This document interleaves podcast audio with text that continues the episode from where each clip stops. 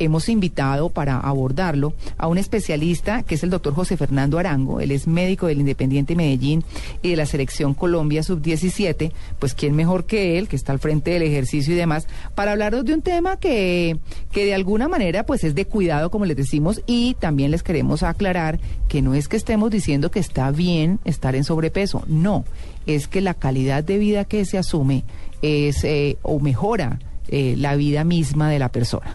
Así que, pues, saludamos al doctor Arango. Muy buenos días. Buenos días, María Clara. Un saludo para usted y para toda la audiencia.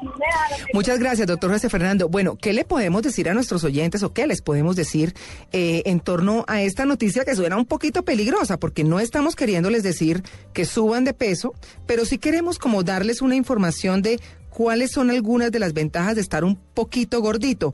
Hablemos de, primero que todo, qué es, porque el estudio se basa en eso, qué es el índice de masa corporal. Sí, el índice de masa corporal es una medida que se define de acuerdo a tu peso y a tu estatura, y específicamente pues la fórmula está dada por eh, peso sobre estatura en metros al cuadrado. Tú pones tu peso y lo divides sobre tu estatura, en metros al cuadrado, si tú mides unos 72 sería 1.72 al cuadrado, nos daría un número. Ese número se define como índice de masa corporal. La relación de tu peso, cómo está tu peso con relación a tu estatura. Ah. Tiene unos, unos valores que son normales y unos valores que son de aumento, con lo cual lo calificamos de sobrepeso y de obesidad. Claro, la masa se refiere a los músculos, ¿verdad? No, cuando hablamos de índice de masa corporal se refiere en total a todo tu peso. Todo Ah. tu peso se considera como masa. De hecho, en realidad no pesa tantos kilos, sino que son tantos kilos de masa. ¿sí? Mm. Entonces, eso es en realidad el índice de masa corporal. Cuando a ti te hacen el índice de masa corporal es sobre todo tu peso, no especifica si es masa corporal o masa grasa. Claro, pues lo que queremos decirles es que mm, si bien la obesidad acarrea un 18% más de riesgo de morir, como lo dice, eh, lo dicen los estudios en términos generales, los datos de este estudio muestran que el riesgo de muerte disminuye un 6% en las personas con cierto sobrepeso. Pero doctor Arango, hablando de este índice de masa muscular, dice que para aquellos individuos entre 25 y 30 de masa muscular, que está considerado ya en sobrepeso, el riesgo de muerte es el 6% menor que los que tienen un índice de masa corporal entre 18.5 y 25, que es el peso normal. ¿Usted qué, dice al respecto? Sí, es- ese es el término adecuado pues en cuanto a manejo. El, el- el valor normal es entre 18.5 y 25 y valores de sobrepeso son entre 25 y 30. A mí me pareció muy interesante esa introducción con respecto a que eso es una información que hay que manejar con mucho cuidado. Sí, sí, sí. Con mucho cuidado en el sentido de que es una información que se echa en un estudio que si bien es cierto es un estudio que abarca una población bastante grande, por lo cual generalmente esos estudios son estudios muy confiables. No solo eso, sino que lo publica una, una revista que es de las revistas más importantes a nivel mundial en, en publicación de artículos científicos como lo es JAMA. Claro. Eh, hay que tomarlo con cuidado en qué, en qué sentido, en el sentido de que es una información que solamente se está tomando como punto de referencia el índice de masa corporal. No se tiene en cuenta otros aspectos. El aspecto más importante del cual yo considero que carece el estudio es la parte de condición física del individuo. Solamente se toma su índice de masa corporal y no tiene en cuenta qué tanto ejercicio hace la persona a la semana. Mm, sí, señor. Ese es un punto importante. Pues mire, es que eh, también habla que las personas que tienen eh, el índice de masa corporal entre 30 y 35, eh, también el análisis constata que una reducción, tienen una reducción del riesgo de muerte del 5%.